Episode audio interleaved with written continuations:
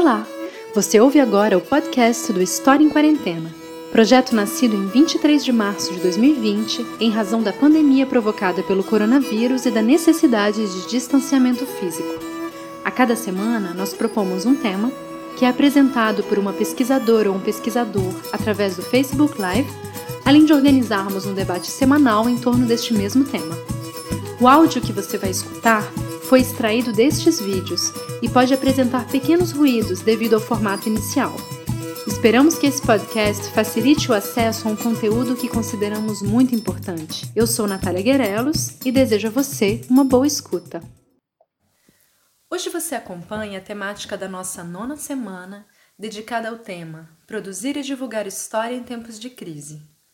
Nossa convidada é a professora Catalina Munhoz, professora associada do Departamento de História e Geografia da Universidade de Los Andes, em Bogotá. O título da sua fala é El papel de la historia en la justicia transicional. Creo que vamos a empezar ya con las personas que estamos, ya son las 3 y 5.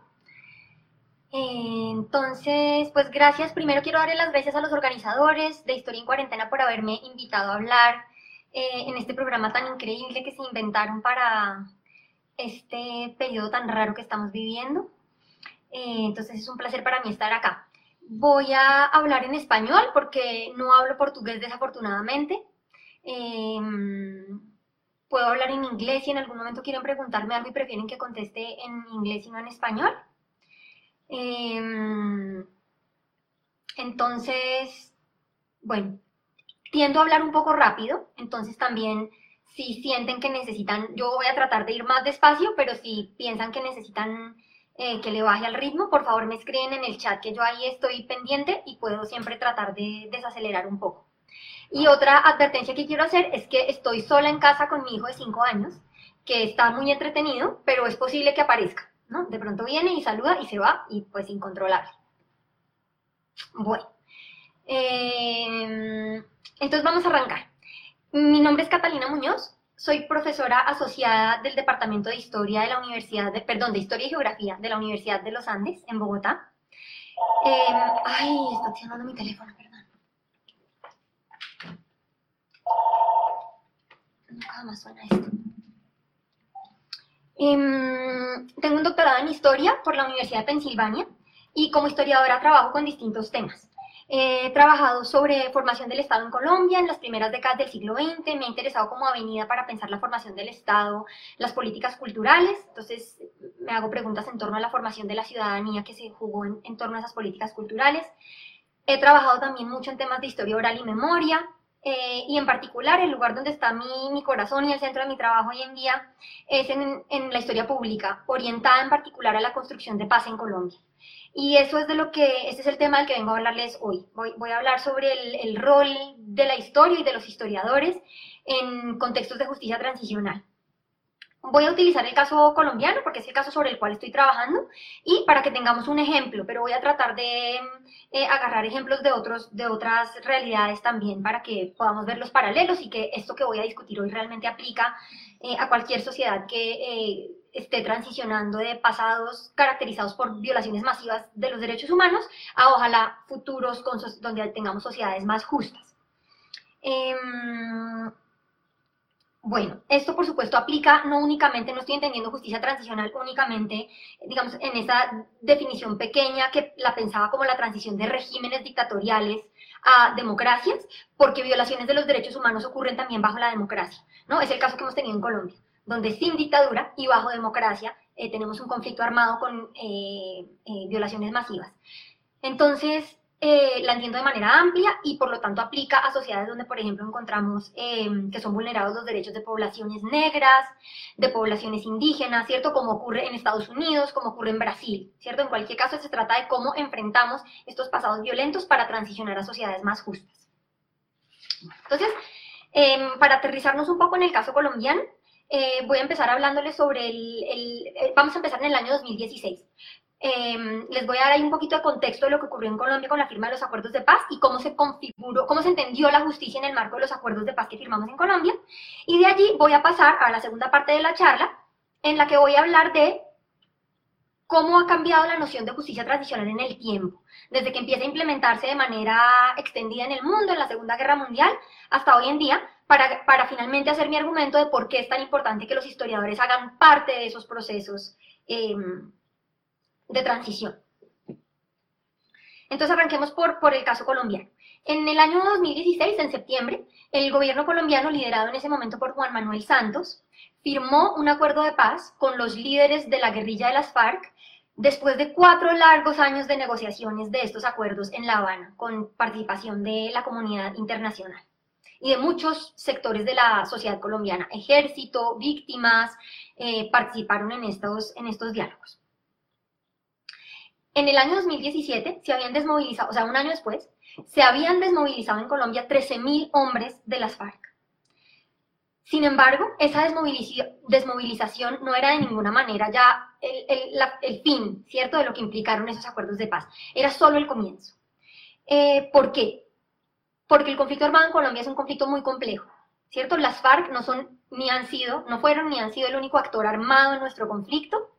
Es un conflicto eh, que tiene muchos años eh, de trayectoria.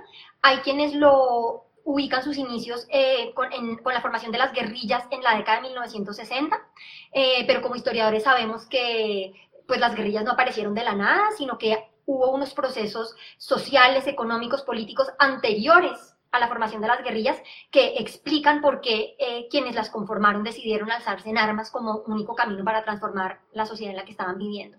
Y esto tiene que ver con procesos que son muy similares en toda América Latina, de incorporación de, nuestras, eh, de nuestros mercados a los mercados mundiales a través de productos de exportación, eh, lo que tuvo unas consecuencias em, enormes para toda nuestra sociedad, ¿cierto? Fueron sociedades que se movilizaron hacia esa exportación, lo que implicó en todos los países latinoamericanos situaciones de despojo. Eh, para los más pobres, ¿cierto? Campesinos que pierden la posibilidad de trabajar en su propia tierra para sí mismos y se ven convertidos en trabajadores de grandes haciendas, en el caso de Colombia para la exportación de café, pero en otros países para la exportación de azúcar, eh, de guano, eh, genequén en México, en fin, ¿cierto? Es la historia de América Latina. Entonces, este conflicto de Colombia tiene unas raíces tremendamente profundas y que luego se complejiza radicalmente en los años 80 con el comienzo del narcotráfico. ¿Cierto? Que trae unos dineros nuevos que van a nutrir la guerra, van a profundizar la violencia como nunca antes había existido, y luego a eso se suma el surgimiento de grupos paramilitares de extrema derecha. Entonces es un conflicto muy complejo que de ninguna manera se podíamos pensar que se solucionaba únicamente con el desarme de uno de los grupos armados que participan en ese conflicto. ¿Qué otros grupos armados tenemos? Eh, primero, tenemos en Colombia varios grupos guerrilleros, no únicamente las FARC, ¿cierto? Está el ELN y otros grupos.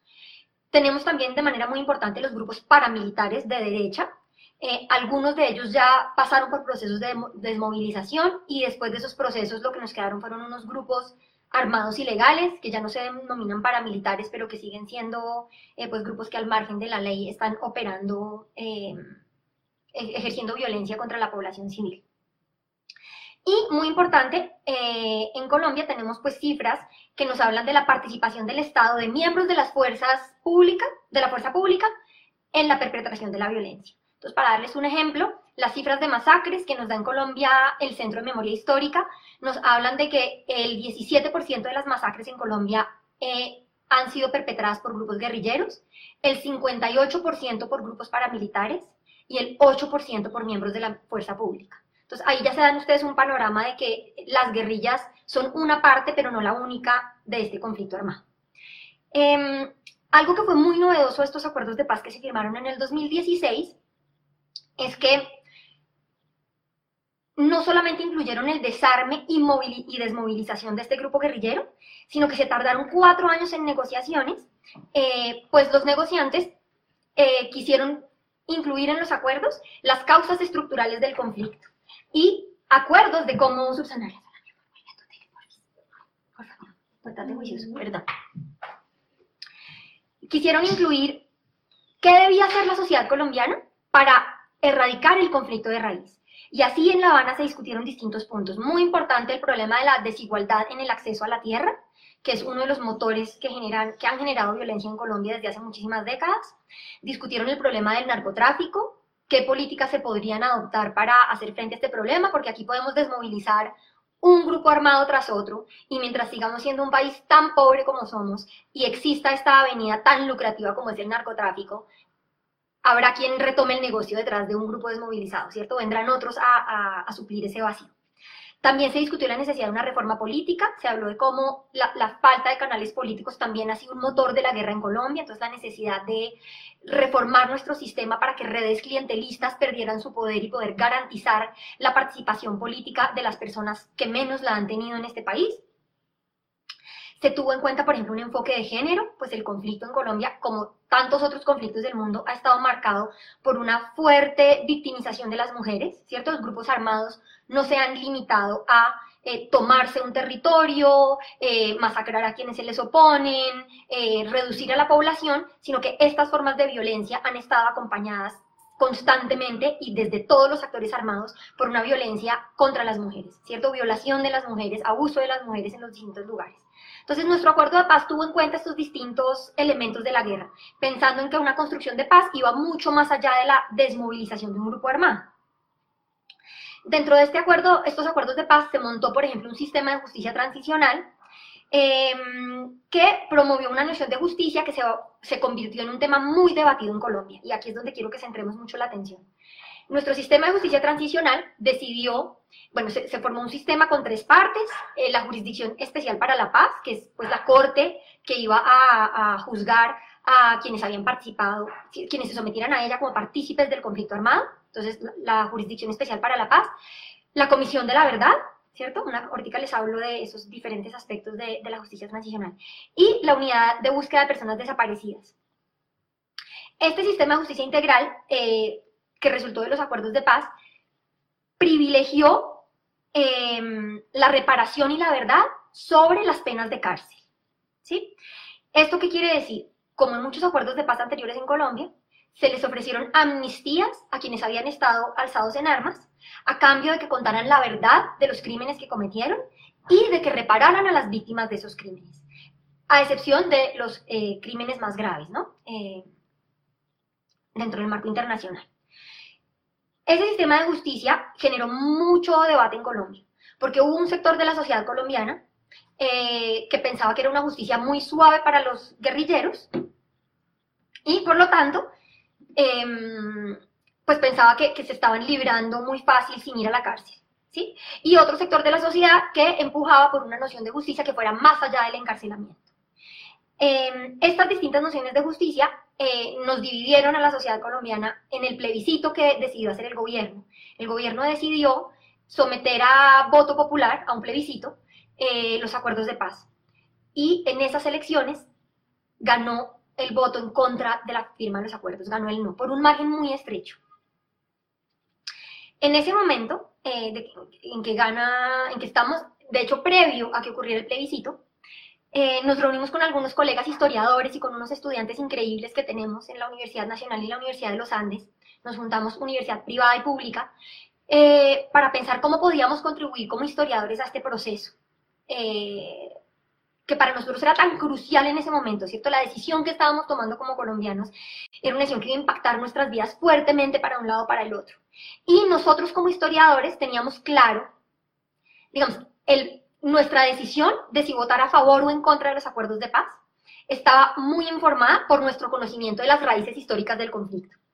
Y notábamos en el debate público que fue muy amplio en esa época, en noticieros, en conversaciones familiares, notábamos que ese debate público era tremendamente ahistórico. ¿En qué sentido ahistórico? Voy a decir esto de manera pues muy simple porque es más complejo, pero no tengo tanto tiempo, pero en general notábamos que quienes iban a votar por el sí, a favor de, no, firmemos los acuerdos de paz para que haya paz en Colombia, había una ingenuidad, eh, había como una noción de que si firmábamos y hacíamos la paz con las FARC y se desmovilizaban, ya, ese, esa era la, la, solución a los problemas de Colombia. Y lo que nosotros como historiadores notábamos es que ese momento, si bien esperanzador, era solo el comienzo, que la verdadera construcción de paz es una montaña enorme que tenemos adelante nuestros los colombianos y que requiere no solamente de la voluntad de unos líderes de un grupo armado y de un gobierno, sino que requiere que todos nosotros como sociedad civil eh, entendamos las dimensiones de lo que aquí ocurre, entendamos el rol que jugamos cada uno de nosotros en la generación de las desigualdades que generan conflicto y el compromiso de parte de cada uno de nosotros de transformar eso. Entonces veíamos muy simple algunas posturas frente al sí, ¿no? De vamos a firmar y va a haber paz, ¿no? Como historiadores sabíamos que el reto es, mucho más complejo. Y de la parte del no, lo que veíamos eran argumentos de tipo, pues como una, una noción de que, de que la paz vendría si las FARC era derrotada en guerra y cuando sus miembros pagaran por los crímenes que habían cometido. ¿cierto? Y ahí también nosotros como historiadores pensábamos, no, o sea, esta visión de blanco y negro, de buenos y malos, ¿cierto? Si hacemos que estos malos paguen para haber paz, no tiene en cuenta esos malos por qué se volvieron malos, por qué son malos, ¿cierto? La gente no nace mala, nadie nace con ganas de matar al vecino. Pero, ¿qué es lo que ocurre en nuestras trayectorias de vida para que optemos eventualmente por ese camino de las armas? Y como historiadores teníamos herramientas para pensar eso y para entender a los, a los victimarios eh, a una luz distinta, ¿cierto? Que no quiere decir, em, que no quiere decir pasar por alto lo, lo, que han hecho, ¿cierto? Han generado un dolor tremendo en esta sociedad, pero es entender qué tenemos que hacer para que nadie vuelva a estar en ese lugar. Entonces veíamos que esto, esta conversación en el diálogo público era muy ahistórica. Em, entonces, eh, ahí surgió como esta preocupación, pues mía personal y de este grupo grande que se llama Historias para lo que viene y que los invito a que nos sigan en Facebook. Empezamos a pensar en estrategias de cómo como historiadores podíamos nutrir ese debate público eh, para pensarnos el problema colombiano en una duración más larga, pues sin, sin pensarlo en duración larga no podemos pensar en soluciones eh, verdaderas, ¿cierto? En soluciones reales. Entonces empezamos a pensar en distintas estrategias. Y hoy no les voy a hablar de esas estrategias en particular. Quiero más bien como hacer mi argumento de por qué la historia es tan importante para esa construcción de paz. Entonces voy a entrar a la segunda parte de la charla, eh, en la que me voy a concentrar en cómo ha cambiado la noción de justicia transicional a lo largo del tiempo y pues a nivel mundial, no, no solamente en Colombia. Em, por justicia transicional nos referimos en general a las prácticas y mecanismos eh, para construir sociedades justas después de pasados marcados por conflicto y por violaciones masivas de los derechos humanos. Como les digo, no me estoy refiriendo con justicia transicional únicamente a los casos donde hay un paso de dictadura a democracia, pues también en democracia ocurren violaciones de los derechos humanos, incluso en nuestros ejemplos así más grandes de democracia ocurren, ¿cierto? No es sino pensar en la situación hoy en día de los inmigrantes en un país como Francia, una de la democracia, no es sino pensar en la situación de la población negra en Estados Unidos hoy en día, eh, para entender que bajo democracia estas cosas ocurren, ¿cierto? No solamente ocurren aquí en nuestros países eh, latinoamericanos, donde pareciera que nunca llegamos a ese ideal democrático. Bueno, los mecanismos que se han utilizado en estas transiciones hacia sociedades más justas han variado muchísimo y han incluido desde tribunales especiales, ¿cierto? Para em, em, implementar una justicia penal contra los perpetradores de estas violaciones a los derechos humanos. También han incluido comisiones de la verdad, han incluido memorializaciones, conmemoraciones, reformas institucionales, ¿cierto? Los mecanismos son múltiples. Y los mecanismos en los que nos hemos enfocado han variado en el tiempo. Eh, con el tiempo se han vuelto más interdisciplinares, pero por algún motivo los historiadores hemos sido muy reticentes a esa participación y voy a llegar a eso en un momento. Eh, la justicia transicional se puede rastrear al menos hasta la segunda, a partir de la Segunda Guerra Mundial, aunque hay quienes han argumentado que existe desde antes, desde finalizar la Primera Guerra Mundial. Em, y fue la manera como el mundo, que aterrado frente a lo que había ocurrido durante la guerra, estableció este sistema de justicia penal para eh, castigar a los perpetradores de los crímenes bajo la Segunda Guerra. Eh, inicia, en esos inicios de la justicia transicional, esta fue entendida como un asunto de la ley, ¿cierto? Era un problema legal que se debía resolver penalmente. Estaba muy enmarcada en la noción liberal de que el individuo es el responsable y por lo tanto esta noción de justicia se concentró en eh, hacer responsables por sus crímenes a los perpetradores, pero no a todos los perpetradores, ¿cierto? Sino a los líderes, a, los, a las cabezas principales, ¿cierto? No al carcelero en el campo de concentración, sino al gran general nazi. Entonces, eso, eso, ese inicio de la justicia transicional, su mecanismo fundamental fue la criminalización em, y el símbolo que todos recordamos son los juicios de Nuremberg. Mm, desde entonces, nuestra noción de justicia se ha expandido muchísimo. Tuvimos sobre todo una época muy fuerte eh, de justicia transicional en la década de los noventas, cuando se desmontaron muchos regímenes autoritarios en el mundo, ¿cierto? Caso cercano a nosotros, el Cono Sur, em, también Centroamérica, eh, Suráfrica, entonces fueron muchos los casos en el mundo donde se instauraron procesos de justicia transicional al transicionar ahí sí de regímenes dictatoriales a, em, a democracias. En ese momento, la noción de justicia, nuestra noción de justicia se expandió bastante y no se quedó limitada a, eh, a la criminalización. En la década de los 90 surgió un concepto nuevo y fue el derecho a la verdad, ¿cierto? Muchas víctimas, digamos, del aprendizaje que quedó de la Segunda Guerra Mundial, fue muy claro que para las víctimas, para que las víctimas sintieran que se hizo justicia, no era suficiente con que los grandes generales pagaran criminalmente. ¿Cierto? Siempre quedaba el sinsabor de, primero, de ser escuchado, ¿cierto? En dónde, dónde está el escenario dentro de esta justicia para que nos oigan y para que la sociedad, en un conjunto más grande, reconozca lo que ocurrió y reconozca su parte, ¿cierto? Porque todo el sistema de violación de los derechos humanos que establecieron los nazis implicó la participación de mucha gente, incluyendo la sociedad civil que se hizo la vista gorda, ¿no? Que miró en otra dirección. Entonces, cuando vinieron estos procesos de justicia transicional, en, em, en la década de los 90 se incorporó esa noción de la, importancia del derecho a la verdad de las víctimas mm, y de ir más allá de la criminalización de algunos individuos. El mecanismo entonces que surge allí y que reemplaza, digamos, eh, la corte, eh, como fue el caso de los juicios de Nuremberg, el nuevo mecanismo que va a privilegiarse son las comisiones de la verdad, ¿cierto? Que se instauran en los distintos países. Vamos a encontrar casos, por ejemplo, como el surafricano, donde eh, se privilegió la verdad sobre la criminalización al punto que se ofrecieron amnistías eh, para que quien confesara, diera la verdad de lo que ocurrió, no tuviera que pagar cárcel.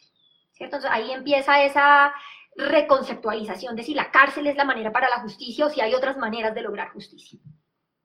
Bueno, el producto principal de esas comisiones de la verdad fueron los reportes que se produjeron muchísimos en distintos lugares del mundo, en el caso de Brasil, el Nunca Más, eh, ¿no? tenemos múltiples reportes en Guatemala, que generalmente terminaban con em, recomendaciones para los gobiernos, ¿cierto? De transformaciones institucionales que debían ocurrir para poder en efecto transicionar a la democracia. Y de la mano con esa pregunta de cómo hacer que la sociedad sanara, empiezan también otros mecanismos como las conmemoraciones, ¿cierto? Celebrar, tener un día anualmente en el que recordamos a las víctimas, eh, tener monumentos, los museos de la memoria, que también hay muchos, ¿no? En, América Latina los conocemos bien. Entonces, ahí ya hay una concepción de justicia muy distinta. Hoy en día, eh, que ya estamos un par de décadas, hasta tres décadas retirados de esa anterior etapa de justicia transicional, tenemos muchos análisis que también han evaluado lo que ocurrió con esas comisiones de la verdad preguntándose qué tanto nos lograron acercar esos mecanismos a sociedades justas y en paz, o qué hizo falta, ¿no? ¿Dónde fallar? Em, esos, em, perdón, aquí la distracción. ¿Dónde están, mi amor? ¿Por dónde están viendo? Me están viendo por esta camarita y yo necesito que tú estés muy juicioso en tu tele para no distraerme. Gracias, mi cielo. Bueno, em, uno de los problemas que los análisis que tenemos hasta hoy en día nos han mostrado, que ocurrieron con esas comisiones de la verdad, es que si bien las comisiones de la verdad invitaron a distintos sectores de la sociedad a venir y dar su testimonio, eh, con mucha frecuencia ocurrió que las personas venían, daban su testimonio, pero no se cuestionaban su verdad, ¿cierto? Seguimos en sociedades donde cada cual mantuvo su verdad, su lógica de por qué fue justo que yo participara en esta guerra de esta manera, y eso no facilitó la reconciliación. ¿Cierto? En otros casos tuvimos comisiones de la verdad donde algunas verdades fueron silenciadas, lo que tampoco ayuda, ¿cierto? Porque queda el conflicto latente allí debajo. Ese es el caso de Serbia em, eh, y de Ruanda también, por ejemplo, ¿cierto? Entonces, aprendimos que esas comisiones de la verdad se quedan cortas en algunos casos cuando se quedan únicamente en el elemento de la memoria de la necesidad de reconocer que esas violaciones de los derechos humanos ocurrieron, que es fundamental y necesaria, pero lo que hemos reconocido es que no es suficiente con quedarnos con esa indignación y decir como sociedad no queremos esto más y reconocer a las víctimas, sino que es importantísimo entender el por qué. ¿Por qué llegamos? ¿Por qué fue posible en nuestra sociedad que estos actores armados perpetraran esos crímenes? Y ahí es donde la historia se vuelve fundamental. ¿No? Los análisis recientes nos sugieren que para lograr una transición eh, efectiva a una sociedad en paz donde haya reconciliación y sobre todo donde podamos garantizar la no repetición, es fundamental enfrentar, visibilizar y enfrentar las causas estructurales del conflicto, ¿cierto? Que entendamos cuáles son esos, esas eh, eh, raíces que tienen que ver con desigualdades siempre, socioeconómicas, raciales, de género, de clase, que generan la violencia. ¿Cierto? Por ejemplo, reconocer que no solamente es la violencia causada por lo socioeconómico, sino las estructuras culturales que nos acompañan. ¿Cierto? En sociedades eh, como las nuestras poscoloniales, donde tuvimos imperios que nos colonizaron y donde la esclavitud fue una realidad, mm, hoy en día conflictos, los conflictos que tenemos hacen palpable eh, la, persistencia de, racismos que nos acompañan de tiempo atrás. En el caso colombiano, eh, la afectación del conflicto armado sobre poblaciones afro en el Chocó, por ejemplo, sobre poblaciones indígenas en el Cauca, por ejemplo, no se puede entender si la reducimos al problema del narcotráfico contemporáneo o de la minería ilegal contemporánea, porque estas poblaciones han sido afectadas de manera diferencial que otras poblaciones. Entonces, para ellos es clarísimo, para una persona afrocolombiana es clarísimo que su afectación como víctima no solamente pasa por haber estado en el lugar equivocado y en el momento equivocado, sino por ser negro, porque persisten en nuestra sociedad eh, esos racismos. Entonces, esos problemas vienen de mucho tiempo atrás, ¿cierto? Y si no los subsanamos, no vamos a tener una reconciliación y una no repetición verdadera. Esto implica entonces que, otras disciplinas participemos de estos procesos de justicia transicional, ¿cierto? Que no los dejemos en manos únicamente de abogados, que son fundamentales, ¿cierto? Necesitamos una justicia penal que acompañe esto, ¿cierto? Necesitamos los jueces en la justicia especial para la paz en Colombia, pero necesitamos también participación de, otros, de otras disciplinas. Y el argumento que yo hago hoy entonces es por la participación de los historiadores. ¿Cierto? Nosotros tenemos un, elemento que, otros, que otras disciplinas les queda más difícil aportar, y es la habilidad de pensarnos el presente en larga duración. ¿Cierto? Para nosotros es evidente que las raíces de estas violencias son estructurales y eso quiere decir que, tienen, que vienen de tiempo atrás y que la transformación para una sociedad justa no pasa únicamente por los victimarios y su desaparición o transformación, sino por la transformación de cada uno de nosotros. ¿Cierto? Cómo, estamos, cómo cada uno de nosotros participa eh, en, este, en estos procesos de violencia, por ejemplo, al eh, mantener valores que, que, permiten que esa violencia ocurra sin tomárnosla en serio. Cuando miramos para otro lado, cuando a una población indígena le quitan sus tierras, por ejemplo. Entonces, es, es fundamental eh, para que podamos superar estas visiones del conflicto centradas en víctimas y victimarios, que los historiadores participemos, que enriquezcamos el debate público. Es una participación que no es la del sociólogo que hace su recomendación de política pública para que en cuatro años la desigualdad disminuya. No, nuestra participación como historiadores es una participación que requiere un pensamiento también a mucha más larga duración, porque la transformación que nosotros podemos ayudar a generar no ocurre de la noche a la mañana. Yo no cambio formas de pensar em, eh, basadas en la discriminación de género de un día para otro, ¿cierto? Tengo que estar aliado con pedagogos, por ejemplo, eh, para, para transformar a las generaciones que vienen. Esto, por supuesto, ya para terminar, voy a hacer este último punto, tiene unas implicaciones para nuestra ética como historiadores. ¿cierto? En, nuestra formación en general, por lo menos en la que yo recibí de historiadoras y investiga, en investigación, pregrado, maestría, doctorado, la ética de la historia que yo aprendí fue la ética de la rigurosidad en el manejo de las fuentes. Y era una ética que siempre me la enseñaron asociada a que había que mantener una objetividad que se mantenía si yo estaba al margen de cualquier posición, ¿cierto? Solo si yo como historiadora garantizaba mi neutralidad podía mantener esa ética de la rigurosidad. Y el argumento que yo quiero hacerles hoy, voy a terminar con esta idea provocadora, es que tenemos que ampliar nuestras nociones de la ética profesional. Pues para mí no es suficiente, es necesaria esa rigurosidad, es importantísima para que nuestro conocimiento tenga credibilidad. Pero yo creo que esa mm, eh, credibilidad y esa objetividad no necesariamente está en conflicto con que yo tenga una posición frente al presente y pueda hacer mi aporte. ¿Cierto? Eh, no quiere decir que entonces mi participación va a silenciar a un lado de la sociedad, que solamente voy a escuchar a unos y no a otros, no. Pero sí creo firmemente que nuestra ética debe ser una que se comprometa con la transformación de nuestra sociedad y que eso implica que como historiadores tomemos posición frente a nuestro presente y no nos quedemos encerrados en una biblioteca acumulando conocimiento, ¿no? sino que nos comprometamos con lo que está ocurriendo hoy. Eh, y con ese comentario cierro y empiezo a recibir preguntas. Muchas gracias. Sé que Pablo me las va a mandar por, por mensaje de voz para que yo no tenga que escuchar hacia atrás, ¿verdad?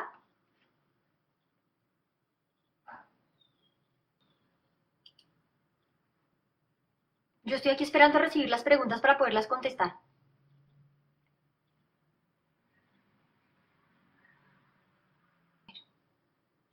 La primera pregunta viene de Paulo Paruquer.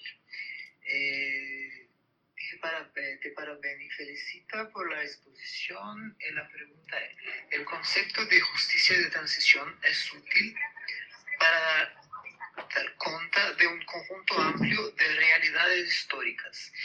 ¿En qué situaciones dictatoriales son sucedidas por situaciones dichas democráticas? Ah, de un punto de vista de longa duración, ah, la impresión que se queda, especialmente en América Latina, es que las dictaduras, o al menos el autoritarismo y la cultura política antidemocrática, no se trata de un periodo de excepción, pero son de facto la regla general. Ah, las excepciones son los momentos democráticos. ¿Concorda con esto? Ay, se me acabó la pregunta, no llegué al momento de la pregunta. Ah, sí, ya entendí la pregunta. Sí, Paulo, gracias por tu pregunta. Absolutamente. Y por eso hice la aclaración de que cuando hablo de justicia transicional no me refiero únicamente al paso de dictadura formal a régimen democrático. Porque como tú bien dices, en América Latina tenemos muchos ejemplos donde estructuras propias de la dictadura han operado en tiempo democrático, ¿cierto? Donde la cultura autoritaria está presente. El caso colombiano es clarísimo, ¿cierto? Colombia se precia de ser uno de los pocos países en América Latina que no ha tenido dictadura, realmente, porque la, corta que tuvimos fue invitada por el...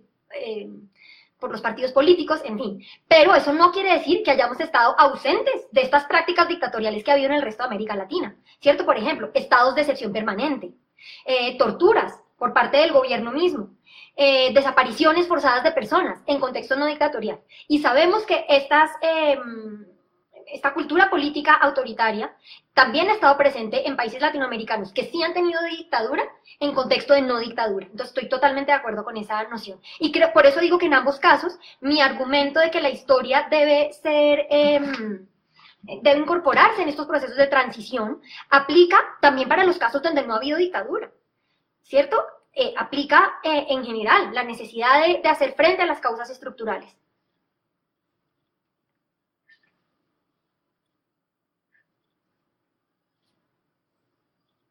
Eh, nos voy a seguir ahí. Eh, Pablo, veo una pregunta de Malena Bedoya. ¿Podrías hablar la relación de la Comisión de la Verdad y el Estado en Colombia?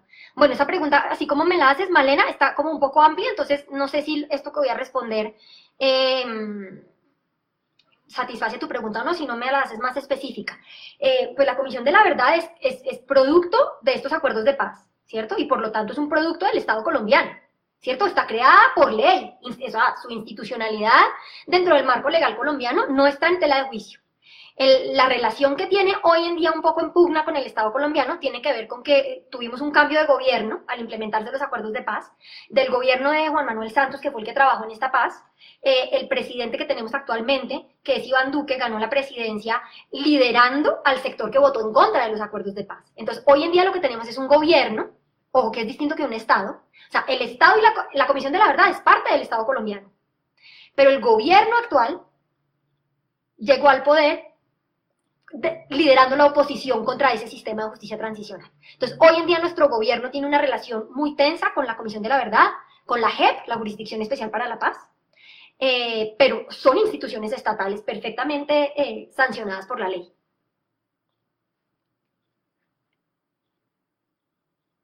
Bueno, hasta ahí puedo ver yo de preguntas. No sé si haya alguna otra.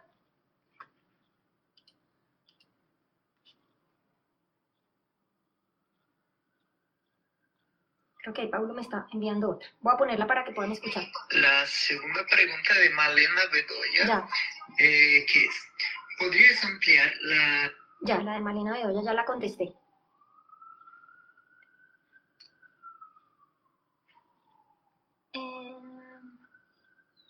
Malena dice, te pregunto porque muchas veces las prácticas que implementan en esas comisiones son complejas. Sí, sí, sí, por supuesto. Y en el caso colombiano es especialmente difícil porque, ay, esto se me olvidó mencionarlo y es importante. Nuestra justicia especial para la paz es como, es, como el, es el tribunal penal, ¿cierto? Para juzgar a quienes participaron en el conflicto, pero ojo, no se limita, no está allí solamente para los miembros de las FARC. Se estableció de tal manera que cualquier participante, cualquier eh, miembro de la sociedad colombiana que haya participado directa o indirectamente en la perpetración de actos violentos puede acceder a este sistema de justicia. Eso quiere decir que este sistema de justicia también incluye miembros de la fuerza pública, militares, que vayan y den su testimonio. Y de manera muy interesante, los militares promovieron esto. Ellos querían poder acceder a esa justicia especial y que esa justicia especial no existiera únicamente para los guerrilleros. También abre la posibilidad de que, por ejemplo, grupos empresariales que no directamente, sino indirectamente han, por ejemplo, financiado grupos armados em, dentro del marco del conflicto, accedan a ese sistema de justicia. Entonces, eso lo hace complicado, ¿no? Porque los implicados en este sistema de justicia que se estableció en Colombia eh, son muchísimas personas, no únicamente las FARC. Sí, Sebastián me pone el caso del Centro de Memoria Histórica. O sea, este momento para la historia pública en Colombia es increíble, porque también tenemos un Centro de Memoria Histórica que Sebastián eh, Álvarez, que está allí participando en la discusión, un colega muy querido de la Universidad del Rosario, eh, me, pone a recordar este caso. Nosotros tenemos un centro de memoria que tiene más de 10 años de historia, de trayectoria en el caso colombiano, eh, salvaguardando la memoria de las víctimas del conflicto. Pero hoy en día, bajo el gobierno del presidente Duque, el presidente cambió su director por alguien de su línea, ¿cierto? Que cuestiona, por ejemplo, la existencia de un conflicto armado en Colombia. Entonces, la pugna por la memoria hoy en día en este país, digamos, es un asunto que para nosotros como colombianos es durísimo, pues, pues es muy doloroso ver que el gobierno eh, adopta políticas que silencian la existencia del conflicto, que silencian a ciertos grupos de víctimas, pero es interesantísimo y es el momento para que como historiadores participemos. Eh, veo otra pregunta. ¿Cómo la ciencia histórica puede dar cuenta de una realidad marcada por el anticientificismo y el antiintelectualismo. Sí, que desacredita esa realidad. Conocimiento histórico sobre las dictaduras. Sí. Em, gracias, por, gracias por tu pregunta, Leo. Sana, sana, un minutito, por favor. Yo, solo sana. Quiero una, una, ¿Una chocolatina? No, pero las de las grandes trata de sacarla, trae tu banquito, que con el banquito lo logras, por porque ahorita no puedo ir, trae tu banquito. Perdón. Em, la pregunta que haces, Leo, es tremendamente relevante ahorita, porque no, lo estamos viendo en Colombia, se está viendo en Brasil claramente, en Estados Unidos, y es cómo este antiintelectualismo va tomando mm, auge en el mundo, eh, y es tan frustrante ver estos gobiernos que quieren negar realidades, ¿cierto? Que para nosotros son tan visibles y tan concretas. Eh, y esto nos hace, nuevamente, o sea, si ante esto nosotros no reaccionamos y no dejamos de solamente publicar libros para que lean nuestros colegas, sino que abrimos espacios en, en los medios de comunicación, ¿cierto? Nos abrimos el lugar para que nuestras voces puedan hacer un contra a ese gran poder que está negando realidades. Eh, a mí me preocupa muchísimo esa situación que tú expones ahí, eh, que se niegue, por ejemplo, las desapariciones bajo una dictadura. y, nuevamente, algo que para nosotros como, como historiadores es tan obvio, teníamos que reclamar nuestro lugar en, el, en, en, en los medios, en el debate público para, para hacer contra estos discursos. Em, Anita Luque, sí, qué bueno verte aquí conectada. Realmente me gusta tu perspectiva de larga duración. ¿Cómo puedes explicar los porqués para el público en general en el largo presente? Cuando hay un déficit, uff, sí, un déficit de aprendizaje sobre el pasado, cuando los apagones y las negaciones promueven una especie de amnesia social. Sí, esto es una pregunta para mí también muy importante. Eh, sí, vivimos en sociedades con un déficit enorme desde la educación básica, primaria, ¿cierto? No sé, la verdad no conozco esto también en el caso de Brasil, pero en el caso de Colombia, en, los colegios no necesariamente se enseña historia de Colombia. Hay mucha gente que no conoce la historia de Colombia porque la asignatura de ciencias sociales ha sido utilizada para toda suerte de cosas, ¿no? Pues educación cívica, pero ahí entra hasta la educación sexual, entra dentro de, de las ciencias sociales. Y la historia se pasa por alto. Entonces sí es un reto enorme porque nos enfrentamos a sociedades con, que no conocen. Yo, mis estudiantes de la universidad que entran a la Universidad de los Andes, que es una universidad para estudiantes privilegiados, y yo doy mi curso de Historia de Colombia y me sorprendo constantemente de que los estudiantes, es la, mi clase es la primera vez que oyen hablar de estos procesos eh, históricos del país. Entonces ahí hay un vacío enorme que subsanar y la conclusión un poco la que yo he llegado es como una combinación. De un lado, para nosotros como historiadores, para explicar esos porqués, pues implica una transformación de todos nuestros esquemas para explicar lo que para nosotros nuevamente es obvio, pero con un lenguaje al que pueda acceder otras personas, ¿cierto? No hablar de estructuras causales, sino hablar en un lenguaje comprensible. Y pues nosotros estamos estamos aprendiendo y trabajando a crear productos, eh, digamos que sean atractivos para un público más amplio, como pueden ser podcasts. Pero ha sido un aprendizaje porque no estamos entrenados como historiadores para explicar esos porqués a un público que no tiene la formación. Pero la otra cara de esto es que yo estoy cada vez más convencida que esta transformación tenemos que apuntarla a los niños. ¿Sí? Que es muy difícil transformar la manera de pensar de alguien ya adulto y viejo y mayor eh, y que tenemos mucho más esperanza si este cambio viene desde los más pequeñitos. Entonces yo, en mi caso personal, yo estoy empezando a incorporar a mis proyectos a pedagogos, ¿cierto? Maestros de colegio que tienen la experiencia de trabajar con niños y profesores de la Facultad de Educación que nos ayuden a, insertar estrategias pedagógicas a nuestros eh, programas. Em, también tenemos, quiero mencionar dentro de Historias para lo que viene, hay una, un área muy bonita que la lidera la profesora Constanza Castro, donde eh, que se llama Historia entre Todos, y son una serie de talleres sobre historia en las bibliotecas públicas, se, se hacen estos talleres. Y allí el objetivo es precisamente fomentar ese pensamiento de larga duración en los asistentes. ¿Cierto? La idea, ¿cómo, ¿cómo hacemos para que personas que no han escuchado sobre esto aprendan a pensar cosas cotidianas de su hoy en la larga duración y por lo tanto posicionarse como actores históricos con agencia para la transformación, para el cambio social? Bueno, Felipe Pinilla, un exalumno, qué alegría ver un comentario por acá. Em, la ética, ahora a mí me surge la pregunta de cómo reconciliar eso con los diversos e incluso antagónicos compromisos de historiadores dentro y fuera de la academia. ¿Cómo tramitar esas diferencias con respecto a lo que pretendemos transformar? En el caso del centro, sí.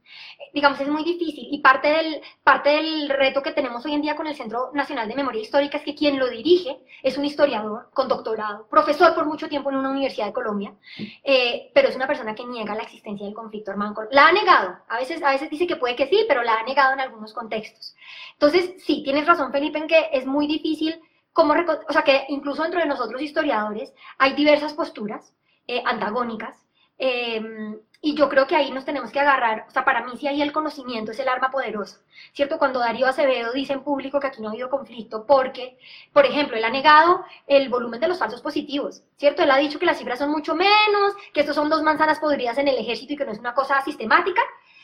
Tenemos datos, hay datos que nos muestran, datos fuertes, ¿cierto? Entonces, él puede venir con su... Em, discurso de que todas las cifras que produjo el Centro Nacional de Memoria Histórica están tergiversadas, bueno, pues vamos a cómo construyó el Centro de Memoria sus cifras y vamos a tener en cuenta que el Centro de Memoria no se inventó esas cifras, usó los archivos del Estado mismo, ¿cierto? Fue a los datos de la Defensoría del Pueblo, fue a datos del propio Estado colombiano para sacar sus conclusiones. Entonces ahí yo pienso que la lucha la tenemos que dar con nuestro rigor científico, ¿cierto? Desde los argumentos.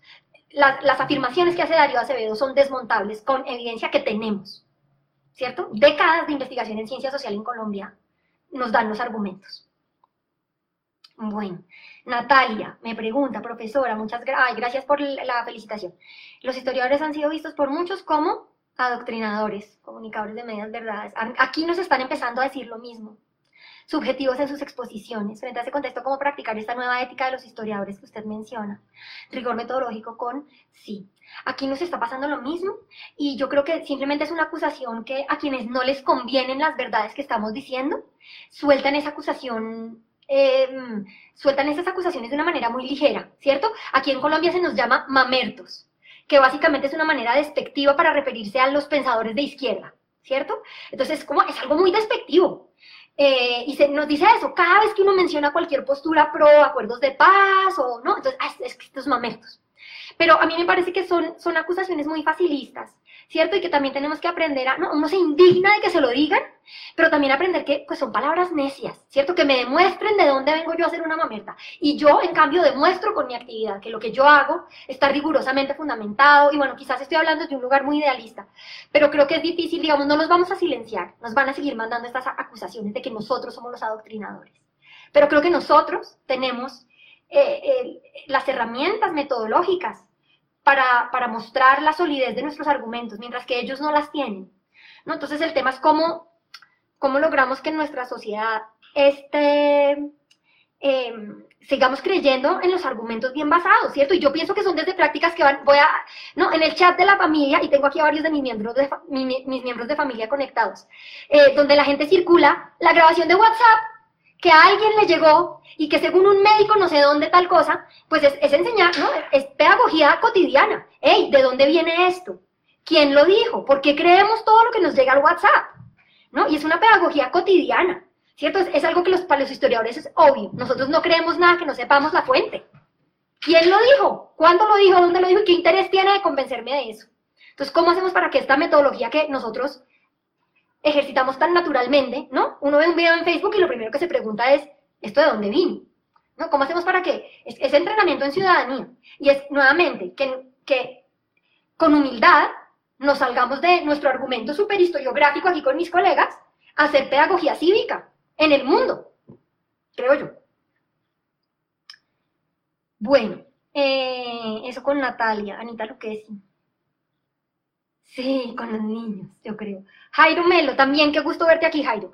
Lástima que llegué tarde. ¿Qué tan relevante es compartir una historia de la paz en Colombia en un país que parece siempre ha estado en guerra? ¿Cuál es la respuesta del público cuando se enteran que el país, a pesar de su historial conflictivo, también ha habido importantes experiencias de negociación y paz?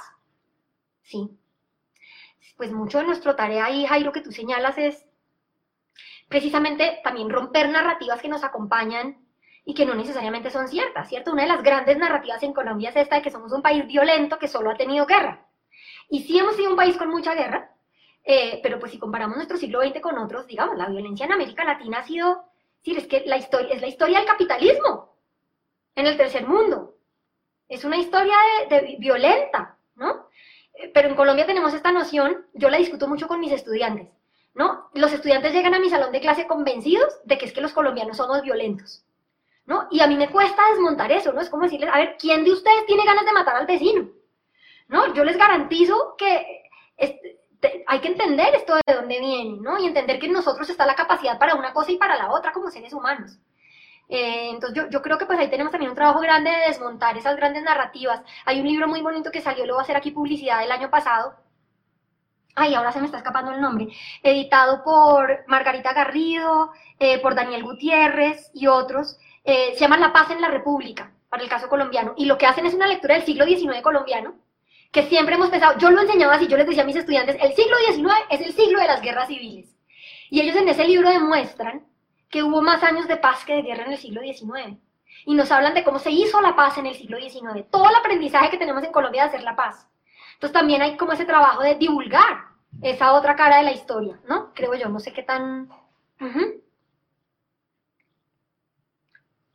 Bueno, ahí creo que yo estoy al día con las preguntas que veo. No sé si se me quedó alguna en camino. Voy a mirar si Pablo me ha escrito algo. No, creo que no hay más preguntas. Bueno, eh, si no hay más preguntas, pues les agradezco a todos la atención. Eh, alguien aquí, otra pregunta. Daniel Twigley. Hola, profe. Actualmente estoy trabajando en la Comisión de la Verdad y nos enfrentamos al debate entre memoria y verdad. ¿Cómo podemos superar esta dieta para que la labor de esclarecimiento se concentre en la pregunta de qué nos pasó como sociedad y cómo centrar nuestra narrativa de las personas victimizadas? Saludos desde Medellín. No, pues esa pregunta, que esto, ese es el, esa es la labor difícil. Yo creo que para empezar sí es muy importante diferenciar es que esta relación entre memoria e historia o memoria y verdad es una relación muy tensa, ¿cierto? Porque son cosas distintas, pero tremendamente interrelacionadas, ¿cierto? Por ejemplo, yo no puedo llegar a la verdad sin pasar por la memoria, porque la memoria es, mi es la evidencia, ¿cierto? Que hablar con las personas para que me cuenten, pero eso no quiere decir que le tengo que creer a todo el mundo lo que me dice, ¿cierto? Mi labor como historiador para pasar de la memoria a la verdad es triangular fuentes, contrastar, ¿cierto? Salirme del testimonio, ir a buscar en la prensa, en los archivos judiciales, en los archivos de la policía, ¿no? Hacer toda esta labor para que cuando yo llegue a esa verdad, esa verdad o, esa historia ya, em, a pesar de que está, no, a pesar, está enriquecida por esas memorias, ¿cierto? Sin ellas no tendríamos nada, pero tiene un valor agregado eh, y le está prometiendo a quien la lee que se hizo un trabajo metodológicamente juicioso y riguroso. ¿cierto? Por ejemplo, le estoy prometiendo a quien me lee que eh, consulté memorias no solamente de un lado, no solamente de un grupo, sino de varios lados, ¿cierto? Toda historia tiene varias, ni siquiera dos caras de la moneda en el caso colombiano, ¿no? Varias caras de la moneda. Entonces, em, es un debate muy duro para el esclarecimiento y de mucho tacto también, porque toda víctima, en Colombia tenemos víctimas militares que han sido víctimas de minas antipersonales. Tenemos empresarios que han sido secuestrados. Tenemos campesinos que han sido desaparecidos, que han sido desplazados de sus tierras. Entonces tenemos víctimas de todas las, las esquinas del conflicto. En muchos casos, perpetrador ha sido víctima y quiere ser reconocido como víctima.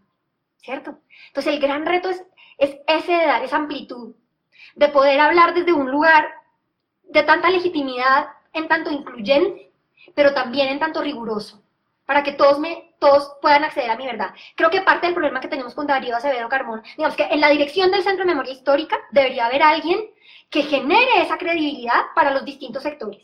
Y él no es esa persona. Él genera credibilidad para algunos sectores de víctimas, pero no para todos. Muy contrario a la Comisión de la Verdad, ¿cierto? Donde el padre Francisco de Rú es alguien con una legitimidad enorme. ¿cierto? Porque él ha hecho, la manera como él ha hecho su trabajo, de verdad, y antes de ser comisionado, ¿cierto? Ha sido una manera tremendamente eh, incluyente, ¿cierto? Que ha reconocido el dolor de víctimas de todas las orillas, pero que ha llamado la atención sobre la importancia de reconocer sobre todo el dolor de quienes han sido más silenciados. Sí, entonces yo creo que, o sea, esta tarea, Daniel, esa pregunta que me haces, pues es la del millón. Y es frustrante. Yo también que hago este trabajo, hay días que uno dice, pero esto no, pero yo creo que hay que seguir haciendo la vuelta. Silvia Villalba, Silvia, otra exalumna. Gracias por la pregunta. ¿Cómo crear lazos de iniciativas descentralizadas y libres como historias para lo que vienen? ¿Cómo crear lazos de iniciativas con pedagogos licenciados? No, eso sí es. Yo, Silvia, yo ahí lo que. Este trabajo de historia pública, sea para la justicia transicional o para lo que sea, en mi concepción, tiene que ser colaborativa y tiene que estar. Tiene que generarse desde un lugar donde el historiador reconoce sus habilidades y lo que tiene para aportar, pero también reconoce sus carencias y lo que tiene para aprender de los otros.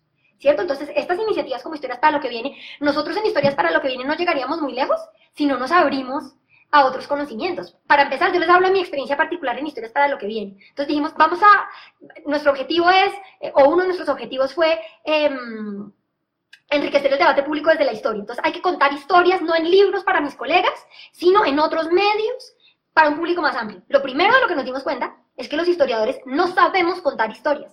Contamos historias aburridísimas. Nos enseñan a escribir unos textos, no muy bien argumentados, pero aburridos. Entonces, ¿qué nos toca? Pues asociarnos con quien sí sabe contar historias, ¿cierto? Periodistas, artistas. Una foto dice mucho más de lo que yo diría en 100 páginas.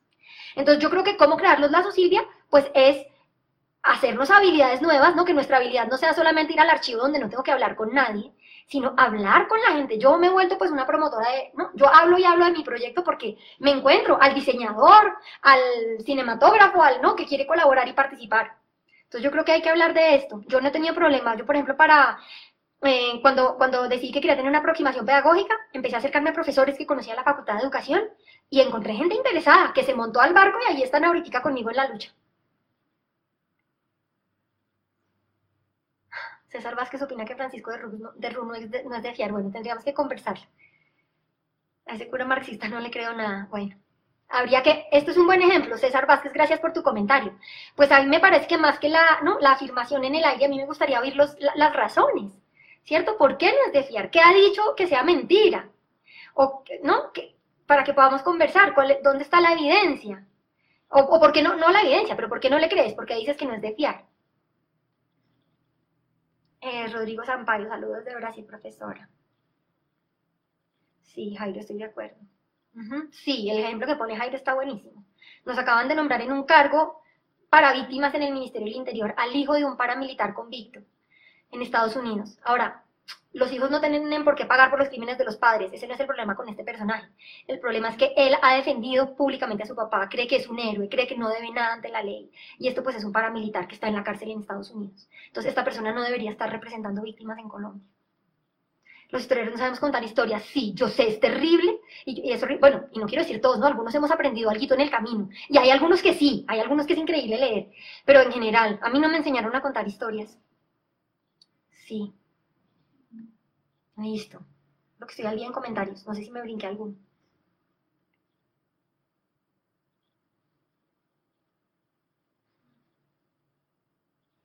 Bueno. Em, yo creo que si esto es todo, pues muchas gracias nuevamente por la paciencia, aquí con mi compañerito de casa que se asoma de vez en cuando. Eh, y pues muy agradable, un espacio para pensar en cosas distintas a la cuarentena, en cuarentena. Muchas gracias. Você acabou de ouvir o podcast do História em Quarentena, projeto organizado por Paulo César Gomes, Melanie Tuioá, Carlos Trinidad, Lucas Pedretti e eu, Natália Guerelos. Música de Sam Nóbrega. Obrigada por compartilhar este tempo conosco e até a próxima!